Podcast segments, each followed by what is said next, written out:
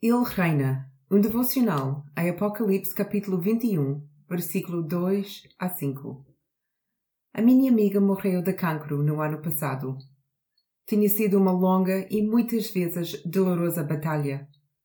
A Johnny era uma mulher de fé e raramente permitia que a dor e a injustiça da doença a derrubasse.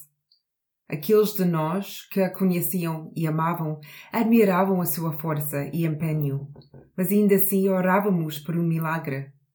Nenhum milagre aconteceu e a Johnny deixou este mundo por um melhor, um pelo qual esperamos desde aquele dia fatídico em que Adão e Eva se afastaram de Deus em vez de se aproximarem dele.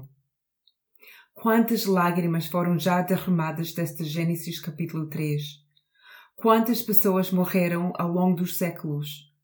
Quanta destruição, dor e tristeza têm sido sentidas desde que nos separamos de Deus? Este não era o plano original de Deus. O plano de Deus era muito diferente e muito melhor. Viver no jardim, caminhar e falar com Ele, estar juntos em harmonia e inocência é até muito para lá da nossa imaginação conseguir compreender completamente como isso deve ter sido. Mas aqui está João, no capítulo 21, 2 a 5, a ver uma nova visão. Ele não tem de imaginar. Pode vê-la mesmo à frente dos seus olhos. A terra está a ser restaurada de uma forma completa e maravilhosa. A distância entre nós e Deus é removida e o próprio Deus declara que vai viver no nosso meio. O que é ainda mais espantoso é que as nossas lágrimas não secam ou param por si, mas o próprio Deus vai enxugá-las dos nossos olhos. Como o Pai amoroso e gentil que segura o seu filho ao colo, Deus vai limpar as nossas lágrimas.